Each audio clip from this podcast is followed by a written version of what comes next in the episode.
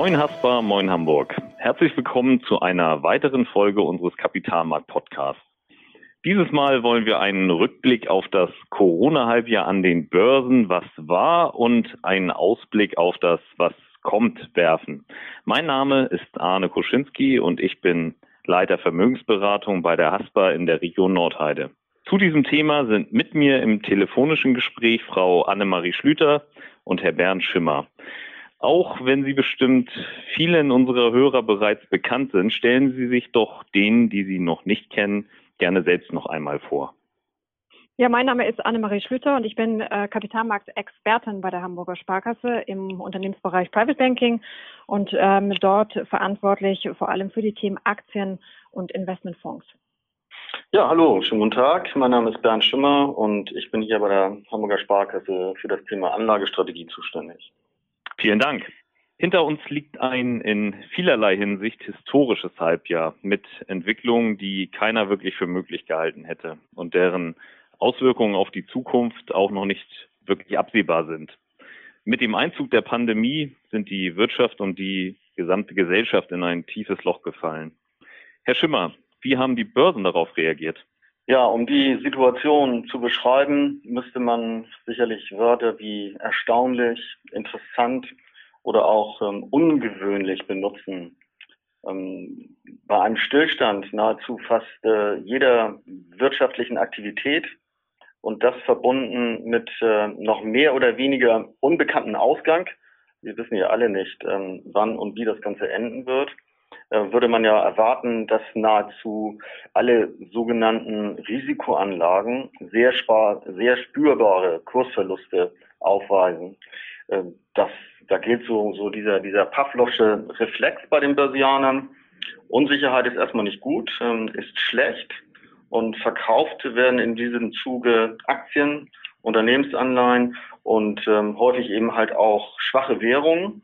Ähm, und gesucht ähm, ähm, sind dann natürlich ähm, starke Währungen. Dazu zählt ähm, unter anderem der US-Dollar. Bei den Aktien wären eigentlich Kursabschläge ähm, die Folge. Das kennen wir von, von früheren Krisen. Ähm, die liegen so zwischen 30 und 40 Prozent. Genau das ist auch passiert, aber eben nur für wenige Tage. Der Blick in den Rückspiegel hätte aber eher einen Zeitraum von Monaten oder auch Jahren erwarten lassen. Heute steht der weltweite Aktienmarkt nur minimal mit noch nicht einmal fünf Prozent seit Jahresanfang im Minus. Und äh, nur der Blick auf den Aktienmarkt ließe vermuten, ähm, dass sich auch die Wirtschaft genauso V-förmig wie eben halt der Aktienmarkt erholen wird oder möglicherweise auch schon dabei ist. Das wiederum erscheint uns ähm, viel zu optimistisch und ähm, auch mehr als fraglich. Die Frage ist nun, ähm, warum ist das bei dieser Krise so viel anders als im Vergleich zu den bekannten Krisen? Ähm, Betrachtung aus dem Rückspiegel. Und äh, da kann man nur sagen, die Krise ist nicht nur so einschneidend, ähm, wie wir das bislang noch nicht kannten. Ähm, auch die Hilfen von Seiten der Staaten und der Notenbanken sind so vehement und so massiv, wie bislang ebenfalls nicht äh, bekannt und gekannt. Trotz aller Fragezeichen und ähm, ungelöster Probleme sind das für den Anleger erstmal vergleichsweise gute, entspannte Nachrichten, weil die Portfolios, insbesondere dann, wenn es gemischte Portfolios sind, ähm, zeigen sich in diesen Tagen ähm, nach diesem ersten Corona-Halbjahr wirklich stabil. Und wer sind die großen Gewinner und wer die Verlierer, wenn man hiervon überhaupt sprechen kann? Ja, wir haben uns ja diese, diese Pandemie äh, mit äh, all ihren äh, zahlreichen Folgewirkungen äh, ganz sicherlich äh, nicht gewünscht. Ähm, aber ähm, das ist nun mal so, ähm, wenn man das ähm, hinterfragt, dann gibt's hier in der Tat ein, ein, ein, ein Spitzenreiter. Es gibt einen ersten Platz und äh, den belegt ähm, ganz, ganz deutlich Gold äh, mit circa 20 Prozent äh, Wertzuwachs. Gold ähm, konnte alle Bedürfnisse der Anleger auf sich vereinen. Ähm, Gold steht für Sicherheit, ähm, Minuszinsen bei guten Anleihen Ähm, das treibt natürlich ähm, ähm, Anlageklassen, die zumindest mal ja keine Verzinsung, aber eben halt auch keine negative aufweisen. Ähm, und Gold ist darüber hinaus ähm, extrem liquide. Das heißt, äh, man kann Gold ähm, zwar mit kleinen Kosten, aber jederzeit kaufen und eben halt wieder verkaufen. Und insofern lässt sich das auch relativ gut erklären, dass Gold eben so vehement äh, nach vorne geprescht ist. Ebenfalls im Plus, und äh, das ist jetzt vielleicht nicht so etwas, was so völlig überraschend ist, das sind äh, langlaufende Staatsanleihen guter Bonität ähm, von Ländern wie, wie Deutschland oder auch den USA. Das verwundert nun ähm, ehrlich gesagt auch weniger. Ähm, Zinssenkungen fast äh, aller Notenbanken und die Suche nach dem sicheren Hafen führten halt äh, zu entsprechenden ähm, Kurssteigerungen. Ähm, weitaus differenzierter stellt sich die Situation bei, bei Unternehmensanleihen dar. Da haben wir ein deutlich größeres Spektrum. Ähm, insbesondere die schlechteren Qualitäten äh, mussten phasenweise, also da, wo es dann wirklich gerappelt hat in der Krise, erhebliche Abschläge hinnehmen. Und äh, da ist natürlich die Gefahr von, von Ausfällen bis hin zu Insolvenzen definitiv ähm, recht groß. Aber auch hier sorgten dann ähm, eigentlich in den nächsten Wochen Notenbanken mit ihren unglaublichen Aufkaufprogrammen äh, für mittlerweile ähm, wieder recht äh, signifikante Entspannung. Das heißt, ähm, aus diesen Negativzeichen teilweise ähm, mehr als zehn Prozent im Minus sind vielleicht fünf Prozent geblieben. Also auch hier ein echter Aufholprozess. Die eigentlichen Verlierer im ersten Halbjahr waren eigentlich die, die Rohstoffe und äh, da kann man insbesondere das Thema Erdöl nochmal erwähnen.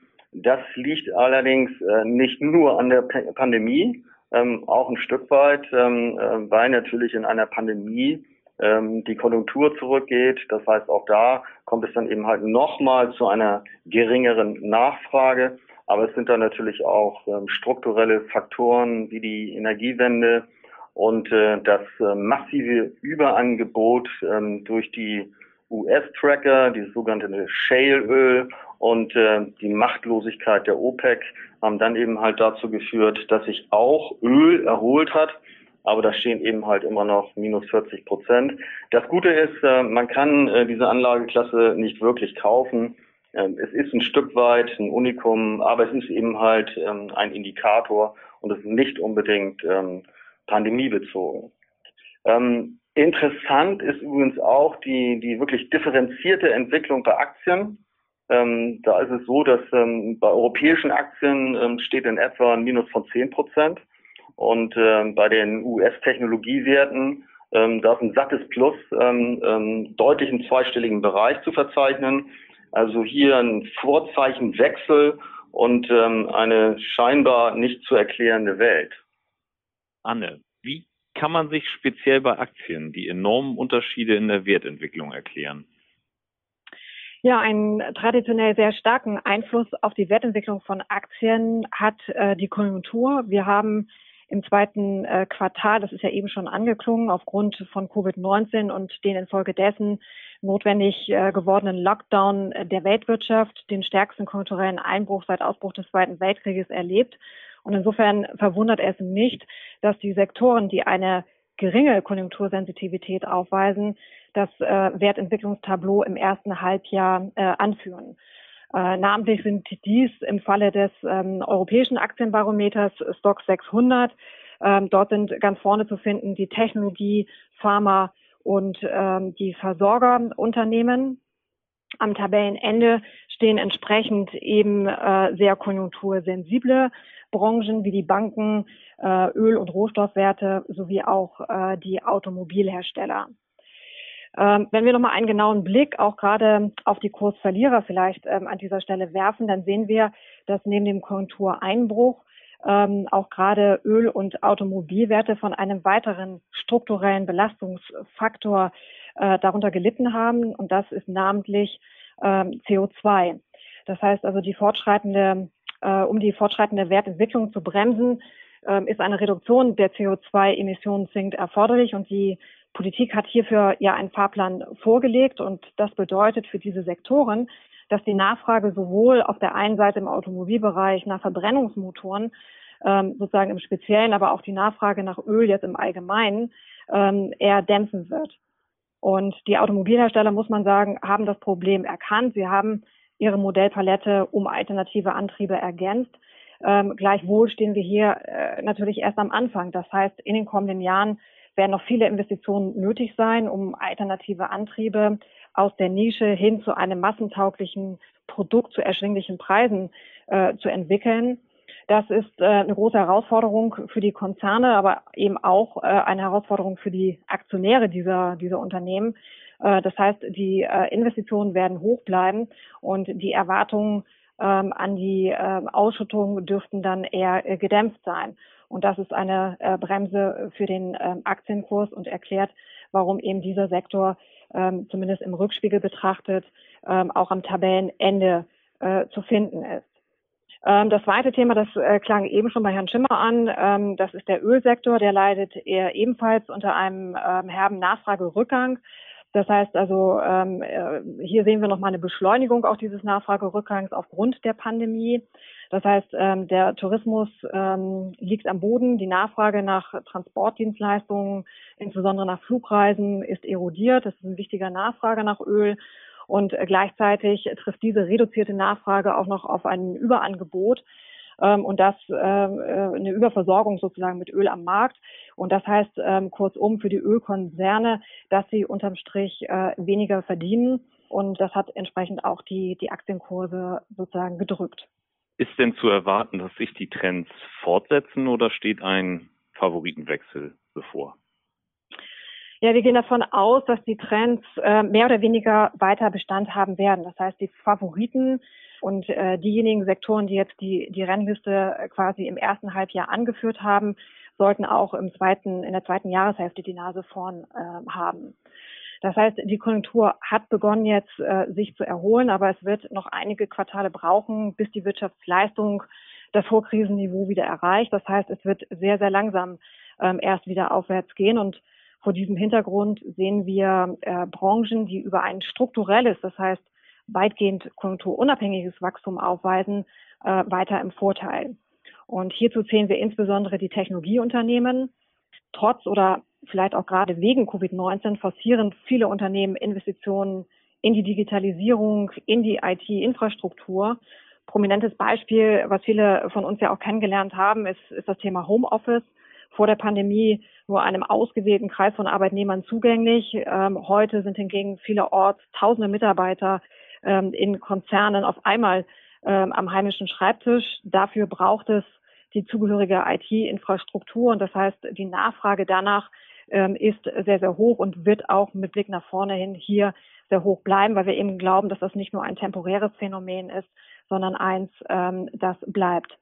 Und hinzu kommt, dass ähm, gerade auch IT-Anbieter, insbesondere wenn man sich ähm, Softwareunternehmen anschaut, ähm, hier keine Produkte im klassischen Sinne hergestellt werden ähm, und damit diese Unternehmen auch weniger von Störungen oder Engpässen im Bereich der Lieferketten äh, betroffen sind.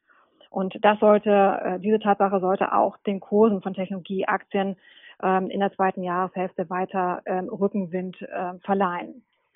Ja, weitgehend unabhängig vom, vom Konjunkturverlauf sollte sich auch die Nachfrage nach Medizintechnikprodukten entwickeln. Und das wäre der zweite Bereich, den wir neben dem Technologiesektor ebenfalls äh, favorisieren würden.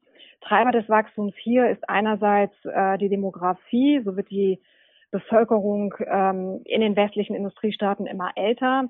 Andererseits nehmen gerade in diesen Regionen, zunehmend aber auch, muss man sagen, in den, in den Schwellenländern, äh, die Wohlstandskrankheiten wie jetzt Diabetes oder Herz-Kreislauf-Erkrankungen zu.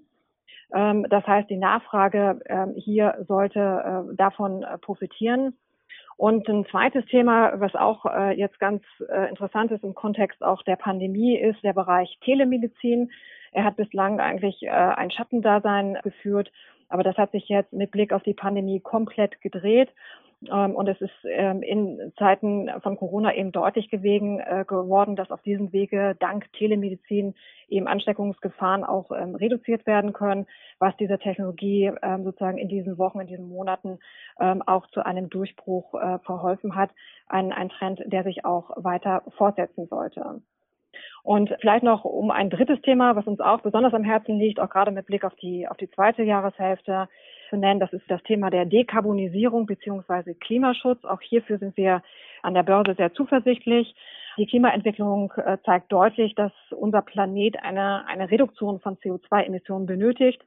Die Politik hat sich dies gerade in der EU auch mit äh, dem Ende des letzten Jahres ausgerufenen Green Deal auf die Fahnen geschrieben und ähm, ehrgeizige Ziele formuliert. Konsequent deshalb ähm, aus unserer Sicht auch die Entscheidung, einen Großteil der pandemiebedingten Konjunkturhilfen jetzt in klimafreundliche Technologien zu investieren mit dem Ziel, ähm, Europa zum, zum Leitmarkt äh, für grüne Innovationen zu machen. Das bietet viel Potenzial für die Unternehmen, aber eben auch ähm, Potenzial an der Börse. Das Thema ist, wie gesagt, extrem facettenreich, es ist spannend ähm, und deshalb haben wir uns vorgenommen, hier diesem Thema äh, den, unseren nächsten äh, Podcast äh, zu widmen, wo wir dann nochmal ausführlich das, äh, die Vor- und Nachteile dieser, äh, dieses Bereiches beleuchten wollen. Das werden wir auf jeden Fall machen. Herr Schimmer, noch eine Frage an Sie. Gibt es denn heute schon Lehren aus der Pandemie für die Vermögensaufstellung? Ja, da empfehle ich das Ganze natürlich immer mit der, mit der notwendigen Demut. Die Krise ist ja weder medizinisch noch äh, wirtschaftlich vorbei. Das heißt, äh, wie es dann am Ende wirklich enden wird, wissen wir noch nicht. Dennoch vielleicht ähm, eine, eine erste grundsätzliche Erkenntnis. Trotz aller Mühen und, und auch der Wissenschaft, ähm, ähm, es ist halt nicht wirklich alles zu prognostizieren. Und äh, wenn wir zurückblicken, werden wir, und äh, da appelliere ich dann eben halt auch diejenigen, dann auch ähm, der Glaubwürdigkeit treu zu bleiben, ähm, das hat keiner so erwartet. Ähm, oder ich kenne zumindest keinen. Ähm, das heißt eben halt auch, bestimmte Dinge ähm, ähm, wiederholen sich zwar, am Ende ist aber eben halt dann doch alles anders. Und äh, insbesondere in einer Zeit ähm, von Minuszinsen mag es dann auch so sein, dass ähm, das Verhalten ähm, der Börsianer, was früher durchaus typisch war, dann eben halt ähm, in dieser neuen Zeit nicht mehr Gültigkeit hat. Das ist für mich ähm, so die, die erste grundsätzliche Erkenntnis. Daraus vielleicht ähm, einige Punkte nochmal speziell rausgegriffen. Das mag jetzt ein bisschen einfach klingen, aber ähm, bei sehr, sehr kurzfristigen Anlagehorizonten, ähm, da geht eben halt nur Liquidität. Ähm, da hilft auch keine Prognose, da ist man dann eben halt auf der liquiden Seite. Bei sehr langfristigen und da würde ich mal sagen, zehn Jahre plus X. Ähm, da braucht man eigentlich auch nicht deutlich überlegen, denn da wird ähm, die Anlageklasse Aktie vermutlich alle anderen Formen schlagen. Aber äh, wenn ich einen normalen, in Anführungsstrichen, mittleren Anlagehorizont habe, dann benötige ich eine breite Streuung. Ähm, ähm wir nennen das ähm, strategische Allokation. Und eine Welt ähm, ähm in dieser Krise ohne Gold und ohne Qualitätsanleihen und ohne Technologietitel beispielsweise wäre sehr viel dunkler. Das heißt, das ist das Thema Streuung. Ein zweiter Punkt ähm, ist das äh, Thema Auswahl. Ähm, Frau Schlüter hat es äh, in Teilen eben schon gesagt, die strukturellen Umbrüche und Trends sind äh, mittlerweile so massiv, so stark, ähm, dass Aktie nicht gleich Aktie ist. Und hier gilt es, dieses Spektrum zu erweitern und sich auch so ein bisschen ähm, zu lösen von der alten Deutschland AG und den Horizont zu erweitern. Ein dritter Punkt, äh, der jetzt, glaube ich, auch sehr signifikant ist, ähm, ja, jede Krise ist anders, ähm, aber führend sollte eben halt diese langfristige Vermögensstruktur sein, das heißt die strategische Allokation. Verkäufe, muss man ganz klar sagen, kommen häufig zu spät und dann häufig eben halt auch zu einem unglücklichen Zeitpunkt. Und das führt eben halt dazu, dass man nicht wieder reinkommt. Mit anderen Worten, Taktik ja, aber eben halt nur in Maßen zu verwenden. Und ich glaube, wenn man diese drei Punkte, die sicherlich äh, nicht revolutionär sind, beherzigt, ähm, dann hat man schon ein Stück weit ähm, zu diesem Zeitpunkt, wie gesagt, ähm, aus der Krise gelernt. Vielen Dank für Ihre informativen Erläuterungen und den Ausblick. Wir sind hiermit am Ende der heutigen Podcast-Folge angekommen und bedanken uns wie immer fürs Zuhören. Bei Fragen oder Anregungen schicken Sie uns gerne eine E-Mail an podcast@ haspa.de. Aktuelle Analysen, Einschätzungen und Hintergründe zu den wichtigsten Entwicklungen am Geld- und Kapitalmarkt finden Sie wie immer auf www.haspa-kapitalmarkt.de. Und den aktuellen Kapitalmarkt-Podcast gibt es auch weiterhin hier und unter www.haspa.de-podcast.